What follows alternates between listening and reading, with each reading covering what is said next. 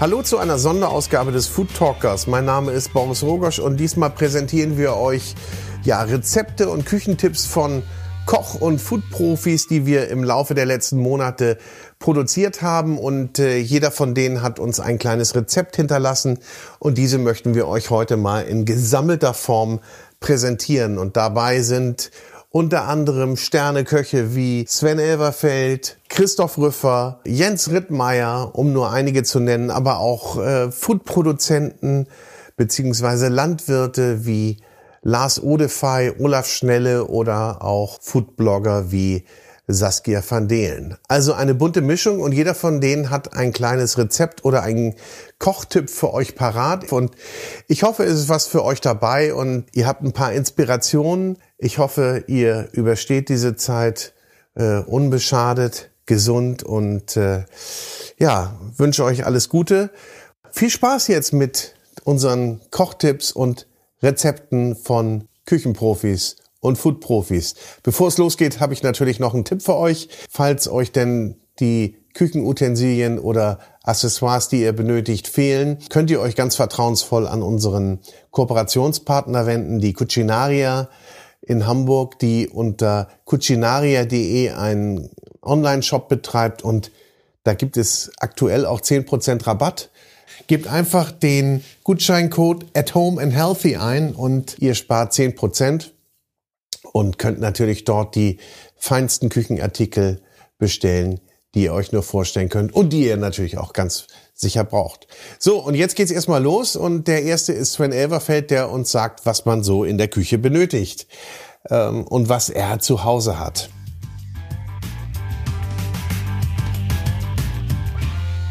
Ich koche aber auch gerne zu Hause. Ja. Also das ist äh, da Wann- wird auch nicht so viel Planung gemacht. Das kommt dann eben so Okay, das ist dann spontan. Wa- Was, was kochst du dann zu Hause? zu Hause. Ja. Das, das was im Kühlschrank ist. Da, Also ich kaufe ein, dann kaufe ich immer ein bisschen mehr, da ist der Kühlschrank voll. ja. Meistens Freitag oder Samstag morgens. Dass ich dann weiß, Sonntag, Montag habe ich den Kühlschrank voll, wenn wir geschlossen haben. Ja, und dann wird einfach der Kühlschrank aufgemacht und guck, oh, hm, dann habe ich noch meine Schubladen, keine Ahnung. Gibt es so drei, vier Trockensachen. Grundprodukte, wo du sagst, die muss ich immer da haben, sonst da, da, da, Also so Olivenöl, Notration? Olivenöl, Ja. Olivenöl, Eier, bisschen Aufschnitt, Speck, je nachdem, Salate, Ja. bisschen Gemüse, Bohnen, also und Kartoffeln. Aber es ist einfach so, man, man geht ja auch, oder was ich auch liebe, ist einfach nur zu Hause gemütlich, Glas Wein, fünf, sechs verschiedene Käsesorten und Brot. Fertig, bin ich glücklich. Kann ja auch so einfach sein, Ja, oder? sicher. Man, man braucht ja teilweise gar Nein, nicht so nein, viel. nein. Ich glaube, das ist ja genau die, die Abwechslung, die, Die man Einfachheit Ja. gut zu machen. Ich glaube, es ist genauso eine Kunst, zu se Produkte zu sehen und Warenkorb, mach was draus, was Ja. schmeckt. Und weiter geht es mit Stefan Feeth, der uns erzählt, wie man einen Lachs richtig beizt. Also wenn man es zu Hause machen will, dann finde ich, soll man sich auch äh, immer äh, nicht zu schwer machen. Äh, ich habe früher auch immer viel für meine Familie gekocht und dann verzettelt man sich auch mal ganz schnell. Und ähm, so, wir haben immer einen Gewürzlachs gemacht. Haben wir auch einen geangelten Schottenlachs immer gehabt. Eine Lachsseite, einfach auf der Haut gebeizt äh, mit braunen Zucker, Salz, Sternanis, Nelke, Fenchel, äh, Anis, Thymian äh, mit drin. Die Lachsseite mit, mit Dill abgedeckt, um die zu schützen. Dann wirklich einmal unten, einmal die Beize verteilt, oben drauf die Beize 16, 17 Stunden ziehen lassen und dann einfach das Ganze kurz abspülen, trockenlegen und dann Das kann man packe das ich dann in den Kühlschrank? Muss ich das irgendwie beschweren oder so? Oder Nee, einfach, einfach in, in ein Blech oder in eine Dose, zum Beispiel Ja. zu Hause, dass der ganze Kühlschrank äh, dann nach den Gewürzen äh, riecht. Da hat ja auch eine andere Sache drin. Einfach über Nacht in, in den Kühlschrank stellen, durchziehen lassen, nächsten Tag abspülen, trockenlegen und dann kann man es einfach schön von der Haut runter sich die Tranchen schneiden und äh, das ist äh, was Leckeres einfach und ähm, das beansprucht eigentlich effektive Vorbereitungszeit nicht so viel, weil der Rest macht der Fisch von alleine und die Beize arbeitet dann für einen. Und dann macht man noch einen kleinen Steckrübensalat, einfach ein bisschen ein paar, paar Schülchen schneiden oder über den Hobel und ein bisschen marinieren mit ein bisschen äh, Salz, Zucker, Essig, ah, vielleicht noch ein bisschen Kürbiskernöl. Und dann hat man eine leckere, einfache Vorspeise. Ne? Ich werde deinem Rat befolgen. Jetzt muss ich nur noch den, den schottischen Wildlachs kriegen.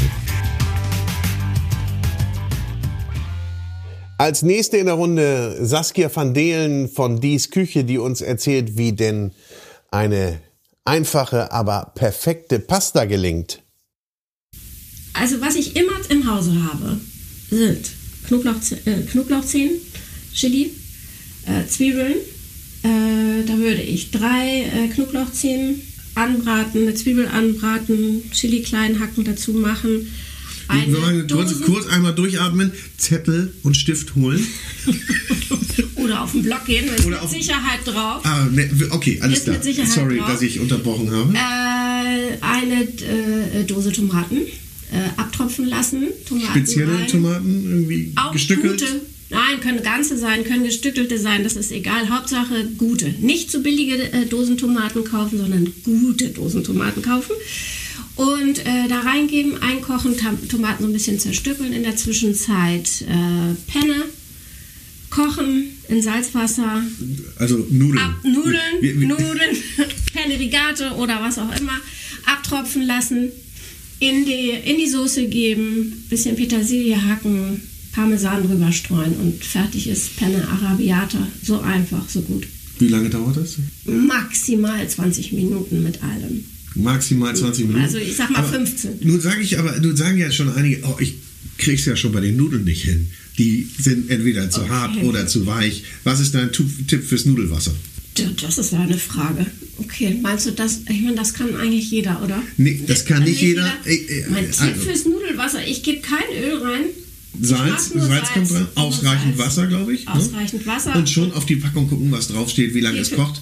ja. Und da auch erst ins kochende Wasser werfen, glaube ich. ne? Richtig. Und abschrecken, Richtig. was ist, ist da, bist du Abschreckerin Nein. oder nicht Abschreckerin? Nicht Abschreckerin. Und dann Soße und Nudeln schon miteinander vermengen In oder dem, bei dem Gericht ja. und dann servieren. Und dann Richtig. Parmesan Parmesan oder Pecorino. beides. Also was, Ich- was da ist. Also jetzt ging es ja darum, was Kann ist ich auch einen ein Gouda drüber reiben? Nein. Okay. Also man, äh, das Gesicht, äh, Nein. äh, man hätte kein Nein gebraucht. Das Gesicht war vielsprechend. Das hat man sogar wahrscheinlich durchs Mikro gesehen. Ja.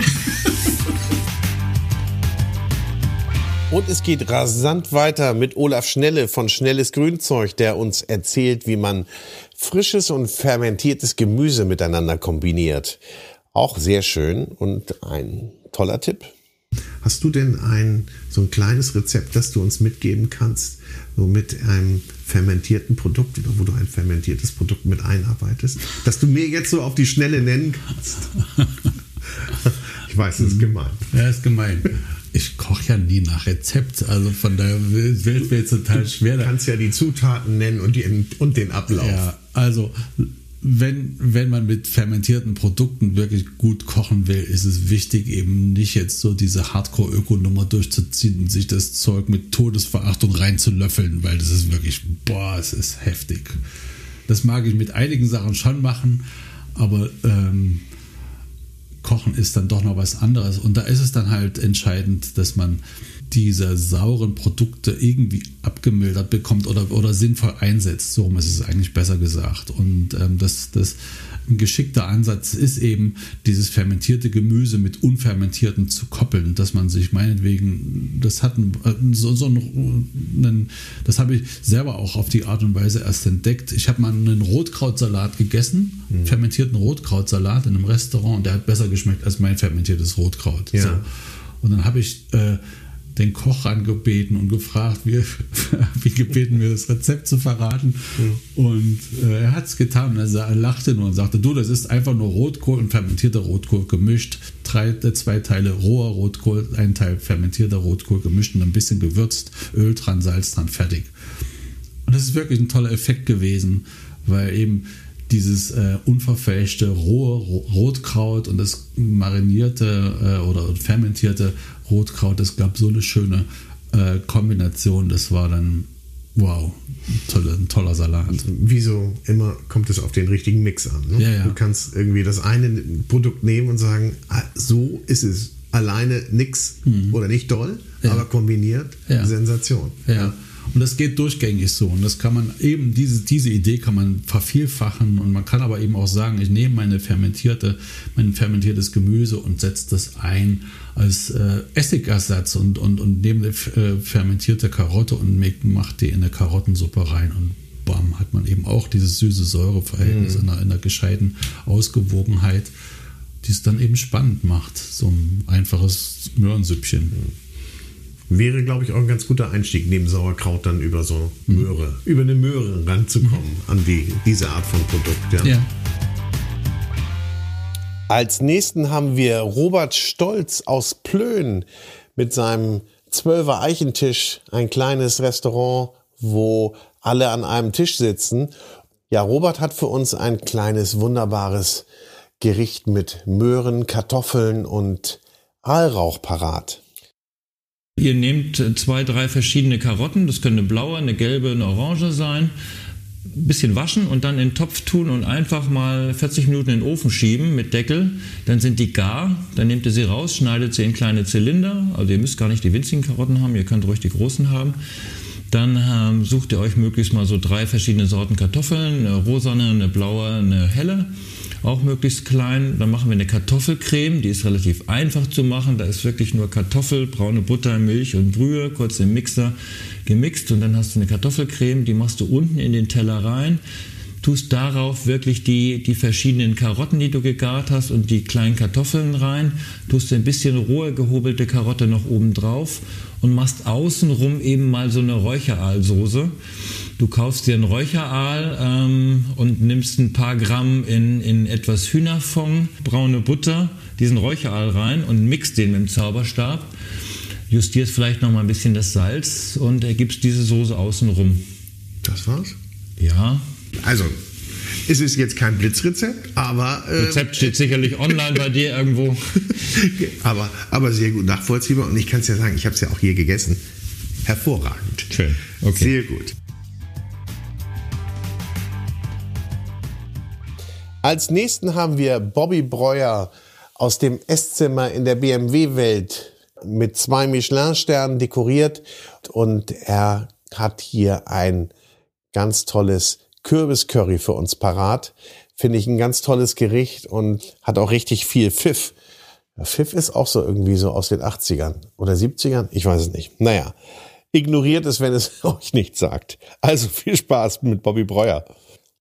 Wenn du uns jetzt noch mal so ein kleines, einfaches Gericht mitgeben würdest, was denn jeder so kochen kann, was würde dir denn da einfallen? Also, ne, es muss ja vielleicht der, der ehrliche Handwerker, nicht der, nicht der Künstler. Nee. Ja gut, jetzt was mir so ad hoc anfallen würde, wäre vielleicht so eine Geschichte, wenn ich sage, jetzt die Jahreszeit nehmen, dann nehme ich Kürbis her. Dann würde ich Würsing hernehmen. Wir machen auch viel Vegetarisches zu Hause. Also es bleibt, das ist ja auch, das ist nicht nur ein Trend, das ist einfach auch, es muss nicht immer Fleisch sein, es muss nicht immer der Fisch dazu sein. Gab's auch immer schon, ne? Gab es immer äh, der Sonntagsbraten letztendlich. So, am Sonntag gab's was und dann unter der Woche hat man sich auch. Man, was mache ich beim Personalessen? Da machen wir auch irgendwo mal so einen Eintopf. Also es kann auch vegetarisch sein, Gemüseeintopf. Oder es gibt mal äh, äh, hier die Pellkartoffeln mit einem Kräuterquark oder solche Sachen. Ist auch schön. Also ich würde sagen, Kürbis, äh, ein Eintopf mit Hokkaido-Kürbis und Wirsing.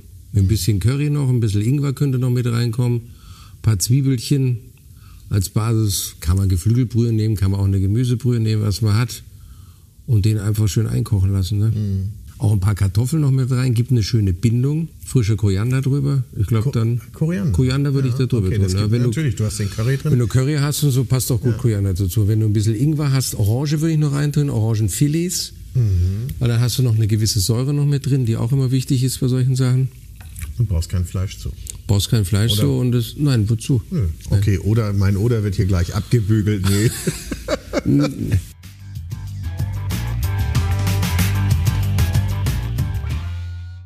Und jetzt erzählt uns Jens Rittmeier, genannt der Soßengott, wie man den perfekten Lachs zubereitet. Auch das ein kleines, einfaches, aber sehr effektvolles Gericht. Also, wir nehmen einen tiefen Suppenteller, tun da etwas Butter drin verstreichen, setzen da ein äh, Stück Lachsfilet drauf, was schon ohne Haut ist, ungewürzt, wichtig. Der Suppenteller muss so tief sein, dass wenn ich den Teller danach mit Folie abdecke, die Folie den Lachs nicht berührt. So, und dann schiebe ich diesen Teller mit der Folie, die kann einiges ab, keine Angst, bei circa 60 Grad in den Haushaltsofen. Wenn man einen professionelleren Herd hat, dann reichen durchaus 50 bis 55 Grad. Und circa 10, vielleicht 12 Minuten dauert das. dann gart der Lachs ganz langsam. Wichtig ist auch, die, wie kalt der Lachs auf den Teller gesetzt wurde. Ähm, der sollte also schon nicht mehr kühlschrankkalt sein, sonst dauert die Garung zu lang und passiert dann auch nicht gleichmäßig. Und dazu einfach etwas Kohlrabi, hauchdünn geschnitten, nur ein klein wenig gesalzen. Wer mag, noch einen Spritzer Essig dran, einen guten Essig.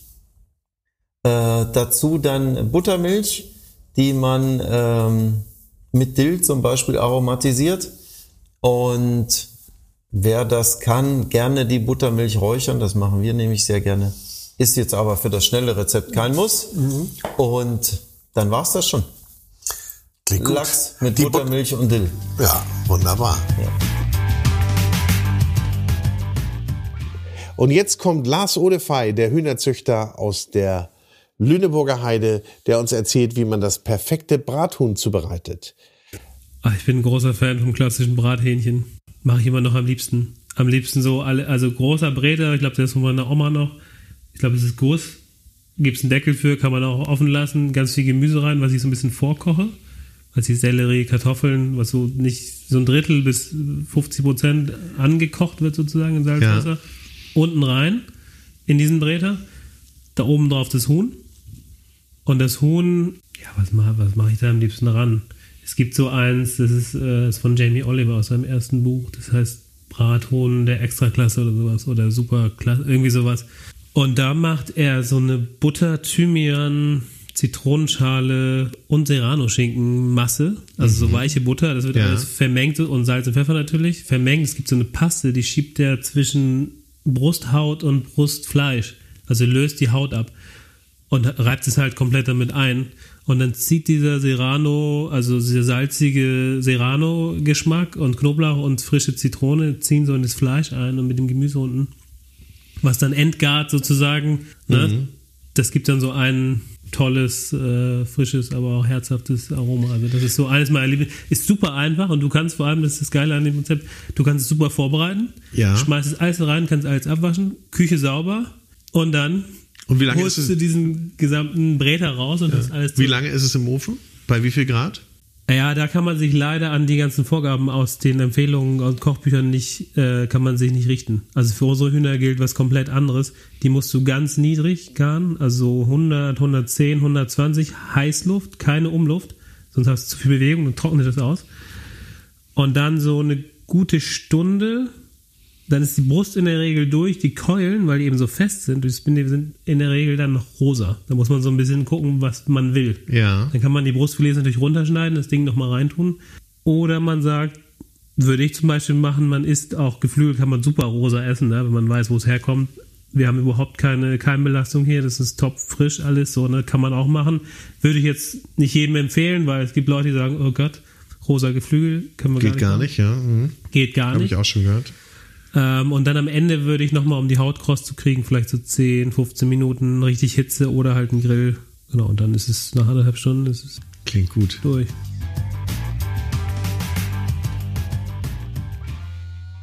Und als nächsten haben wir Matthias Gführer von der Gutsküche auf dem Gut Wulksfelde, der uns ein wunderbares Hühnerfrikassee verrät.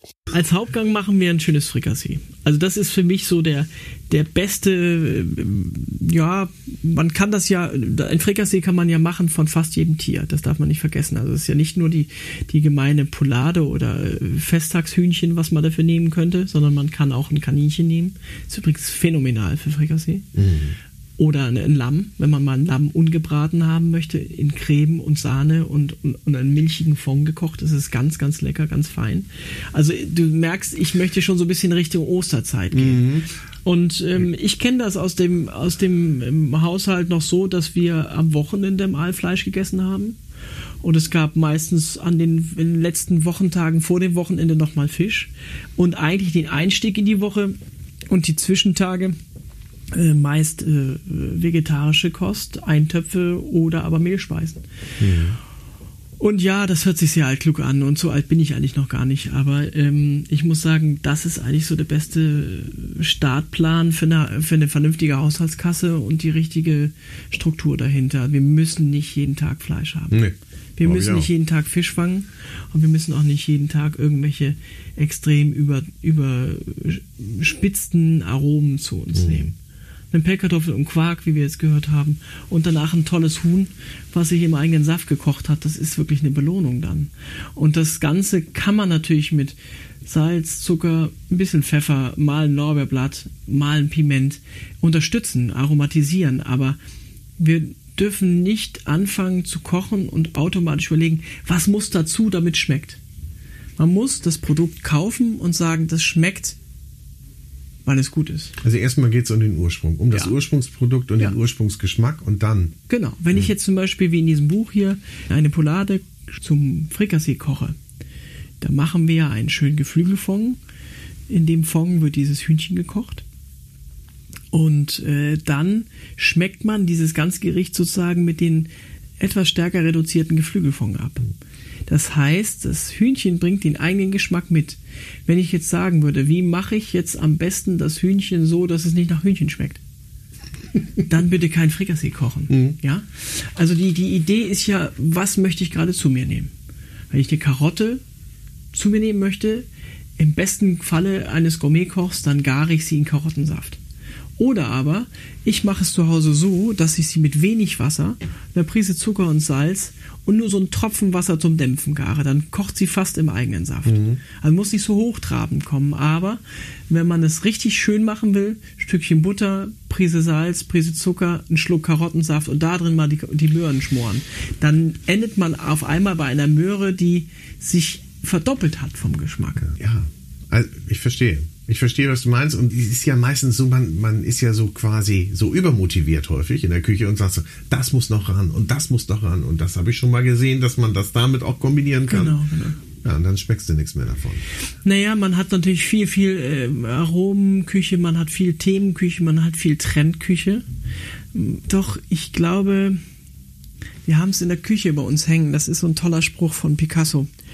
Der, der, wenn man es im übertragenen Sinne sagt, wenn man das Handwerk wirklich richtig gut gelernt hat, dann darf man es als Profi auch brechen.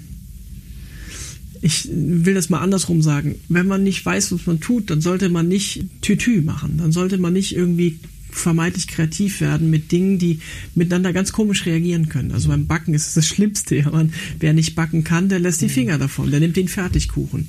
Aber Backen ist so einfach, sich beizubringen und so tolle Erfolgserlebnisse und so süß und so zuckrig und so lecker.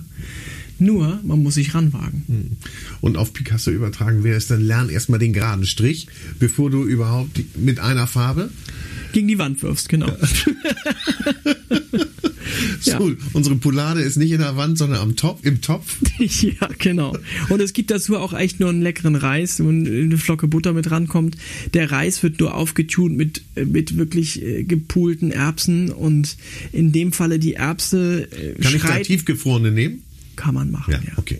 Habe ich auch überhaupt kein Problem mit, weil genau das ist die Zeit, die uns meistens fehlt, sich in der Küche noch die Erbsen zu pulen. Aber wer es ganz ernst nehmen möchte, eine gepulte Erbse schmeckt natürlich anders.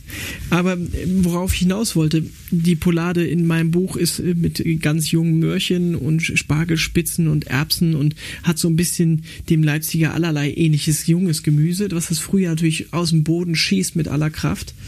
Und dieses Gemüse darf nicht übergart sein, das muss auch so ein bisschen wie der Italiener darf ja immer al dente sagen. Ja. Das ist ein toller Begriff für Gemüse. Es darf Biss haben, es darf noch alle Leuchtkraft haben, es darf noch alle Vitamine haben. Es kann schon zubereitet sein. Es muss nicht alles in Wasser kochen für Stunden. Wichtig ist mir bei dem Gericht gewesen, dass wir mal wegkommen von äh, vermeintlich Knoblauch, Petersilie und äh, Dill oder ähnlichen Dingen und mal in den Garten gucken. Man hat vielleicht auch mal eine Rabatte, die nicht irgendwie am Fußweg ist oder beim Haustier zu nah dran. Und das Witzige ist, der Frühling fängt bei mir immer mit Girsch an. Den ganzen äh, Frühsommer, Sommer über sieht man ihn knöchelhoch irgendwo als Unkraut. Eigentlich rum- ungeliebt, ja. rumnerven. Ja, man, der, der Gärtner sagt, meine Güte, den Mist, den Golden, die, wie hat der Gärtner letztens gesagt, die grüne Pest. Ja. Ja. Okay. Und wenn der wissen würde, dass ich äh, in den ersten Sonnenstrahlen, wenn so der Frost weg ist, äh, diese, diese Girschblätter, wenn sie noch so rosa, weiß, violett ins Grüne übergehen, sich gerade öffnen, dass es eins der stärksten Petersilien-ähnlichen Erbsenaromen ist, die man so im Garten pflücken kann. Okay, Und ja. wenn man das dann mit den Zuckererbsen zusammen kombiniert, dass es einen absoluten Aha-Effekt gibt, dann würden sie nicht mehr so drüber reden. Also hat dein, kann das Essen, mein Essen dann auch wirklich eine Komponente haben mit wirklich selbst geernteten? Fast schon, fast schon Koriander-ähnliche Aromen. Ja? Ja? wirklich, der hat richtig Dampf. Und ab wann kommt der? Nun, der ist jetzt äh, schon am Wachsen. Ähm, eigentlich äh, Ende Februar äh, bis in die Mitte März rein ist er richtig ganz zart, so ganz toll. Sehr gut. Sehr gut. Osterzeit, ja. Ja, das Frikassee, wie würzig das? Eigentlich äh, wird sich das gar nicht. Es ist so, dass ein Frikassee vorher ja nicht gewürzt werden kann. Wir haben ein küchenfertiges Hühnchen, das kommt in den Topf mit einem vernünftigen Fondansatz. Das heißt, nicht in kaltes Wasser ohne Geschmack, sondern wir kochen das Wasser einmal auf. Das wird vernünftig mit einem Lorbeerblatt und ein bisschen Salz und ein Gemüse, Suppengemüse gewürzt und abgeschmeckt. Einmal aufkochen, dann das Hühnchen mit rein. Dann das Hühnchen äh, langsam simmern lassen. Dabei entsteht so ein bisschen Schaum und es wird alles so ein bisschen vom Trüben ins Klare gekocht. Dabei kann man dann mit einer Suppenkelle das alles ein bisschen sauber machen und dafür sorgen, dass dieser Fond schon allein duftet und toll aussieht. Das belohnt einen schon auch in der Macher dieses ganzen Themas. Und das Schöne ist, wenn man dann die Hühnerbrühe schon hat, man will gar nicht alles ins Frikassee geben, man braucht eigentlich nur die Hälfte und hat für den Rest des Hühnchens, also für das abgezupfte kleine Fleisch und vielleicht ein bisschen neues Gemüse, einen ganz tollen Eintopf nächsten Tag. Also du merkst, man kann aus tollen Grundprodukten nicht immer nur eine Sache machen, sondern sie sind sehr dual. Man kann viele, viele Dinge davon ableiten. Und so ein tolles Hühnchen ist für einen äh, Koch eigentlich eine Wohltat. Äh, Vor allem gibt es auch unglaublich viel Kraft äh, ab. Ne? Also eine Hühnerbrühe kennt jeder bei Fieber. Ich brauche mal eine Hühnerbrühe. Der nächste Tag sieht ganz Das anders Essen, aus. ja. Wenn man sich nicht Und- gut fühlt, das stimmt. Wenn der Fond gut gekocht ist und das Hühnchen, was da reingekommen ist, natürlich auch ein Stück weit äh, gut gelebt hat, dann gibt es einem auch einen tollen Geschmack, der weit weg von Hefeextrakten und überlagerten Glutamat ist, sondern einfach eine volle, volle Fleischnote. Und ähm, der Profi redet jetzt von reduzieren. Zu Hause ist man so, oh Mama, ich hab Hunger, wie, wie lange noch? Die sagt dann der Schätzelein, äh, ich mache jetzt mal drei Stunden das auf Niedrigtemperatur und reduziere das. Das ist natürlich schwierig. Also bitte äh, solche Dinge wie ein Frikassee oder einen schönen Eintopf am liebsten einen Vortag produzieren, nächsten Tag sagen, das machen wir morgen, das ist mir clever. Dann kann nämlich man das ableiten, wie Oma das gemacht hat. Da gab es dann eine, eine, eine, eine vegetarische oder eine Mehlschweise für, für das gemeine, hungrige Volk in der Küche vorher. Und nebendran simmerte das Hühnchen für den nächsten Tag. Könnte man zu Hause auch so machen. Vor allem riecht das auch noch gut. Und wenn dieser Fond langsam einkocht, dann verliert er seine Kraft nicht und seinen Geschmack und es nicht das Wohnzimmer riecht nach Hühnchen, sondern der Fond schmeckt nachher danach. Und ähm, dann kann man den Fond wirklich sehr stark einkochen. Das heißt, gut um die Hälfte reduzieren. Das macht man eigentlich kaum. Aber das belohnt einen wirklich durch diese Komplexität der Geschmäcker. Und dann braucht man eine gute Butter, einen Schluck Sahne, ein bisschen Maisstärke, also eine aufgeschlüsselte Maisstärke, mit die man mit kaltem Wasser so leicht binden kann, ähm, damit es auch noch glutenfrei ist, weil einfach zu viele Menschen mittlerweile Weizenallergien haben. Also äh, es kommt hochwertiges Laktose rein, Sahne, Butter, ein bisschen Maisstärke und dann wird dieser Fond abgezogen und da rein wird dann das gepulte Hühnchen gelegt. Das saugt sich dann mit dieser Cremesoße voll und das ist dann eigentlich erst das richtige Frikassee. Ja.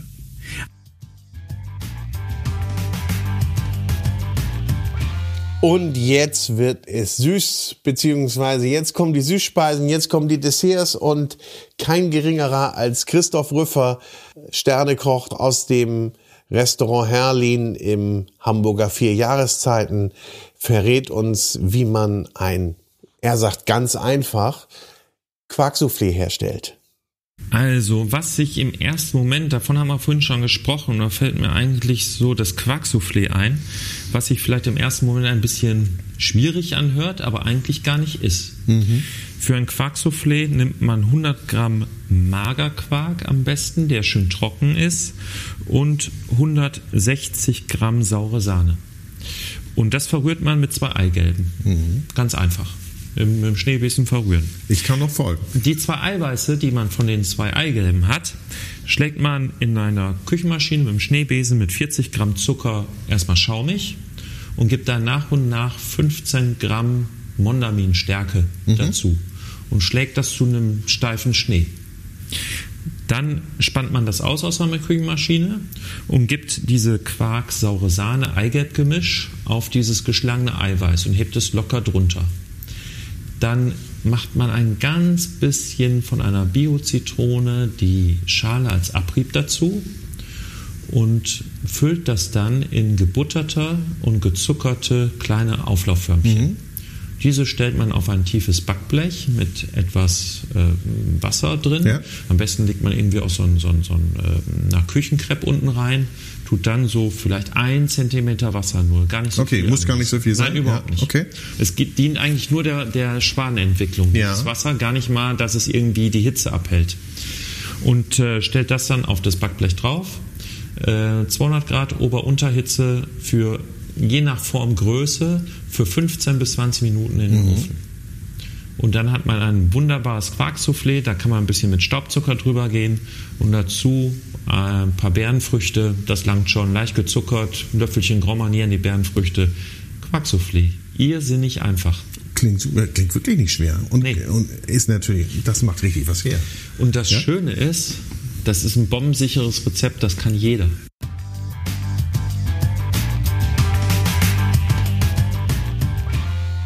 Und ganz zum Schluss haben wir Sebastian Hamester vom Restaurant Horizont am Timmendorfer Strand gelegen im schönen Hotel Fontana und er macht uns oder er verrät uns, wie man denn eine wunderbare Crème Brûlée herstellt. Also da würde ich jetzt einfach mein absolutes Lieblingsessen nehmen. Ähm, ist zufälligerweise ein Dessert. Crème Brûlée ist äh, ein ganz klassisch französisches Dessert. Ähm, fünf Zutaten, ja, kommt ungefähr hin. Ähm, ist von der Zubereitung jetzt nicht so kompliziert. Man muss einfach nur sich an gewisse Vorgaben halten. Ähm, dazu gehört Eigelb, weißer Kristallzucker, Vanilleschote, Sahne und Creme fraiche in meinem Rezept. Ja. Das wird eine Masse, die man im Wasserbad stocken lässt. Das füllt man dann in Schalen. Ähm, diese Schalen schiebt man dann in den Ofen auf ein Blech. Auf, äh, zwischen die Schalen gießt man ein bisschen Wasser, damit äh, die Feuchtigkeit im Garraum erhalten bleibt und auch die Temperatur äh, konstanter bleibt und die Schalen sich nicht so erhitzen. Und dann schiebt man das bei 90 Grad eine Stunde lang in den Ofen. Das Ganze lässt man dann kalt werden. Und wenn es dann kalt ist, kann man das mit braunem Zucker überstreuen und abflemmen. Und dann ist es eine Creme Brûlée. Da muss ich aber auch einen Bunsenbrenner haben, ne?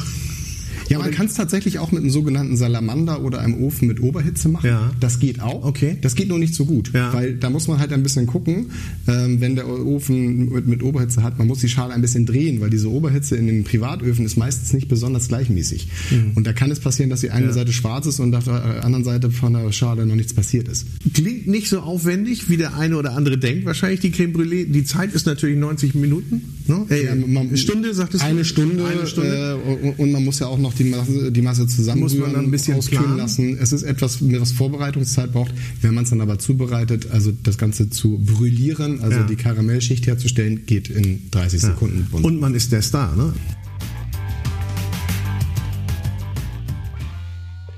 So, und das waren Rezepte, Tipps von Küchen- und Food-Profis. Viel Spaß beim Homecooking und äh, kann nur sagen, bleibt gesund, stay at home und passt auf euch auf.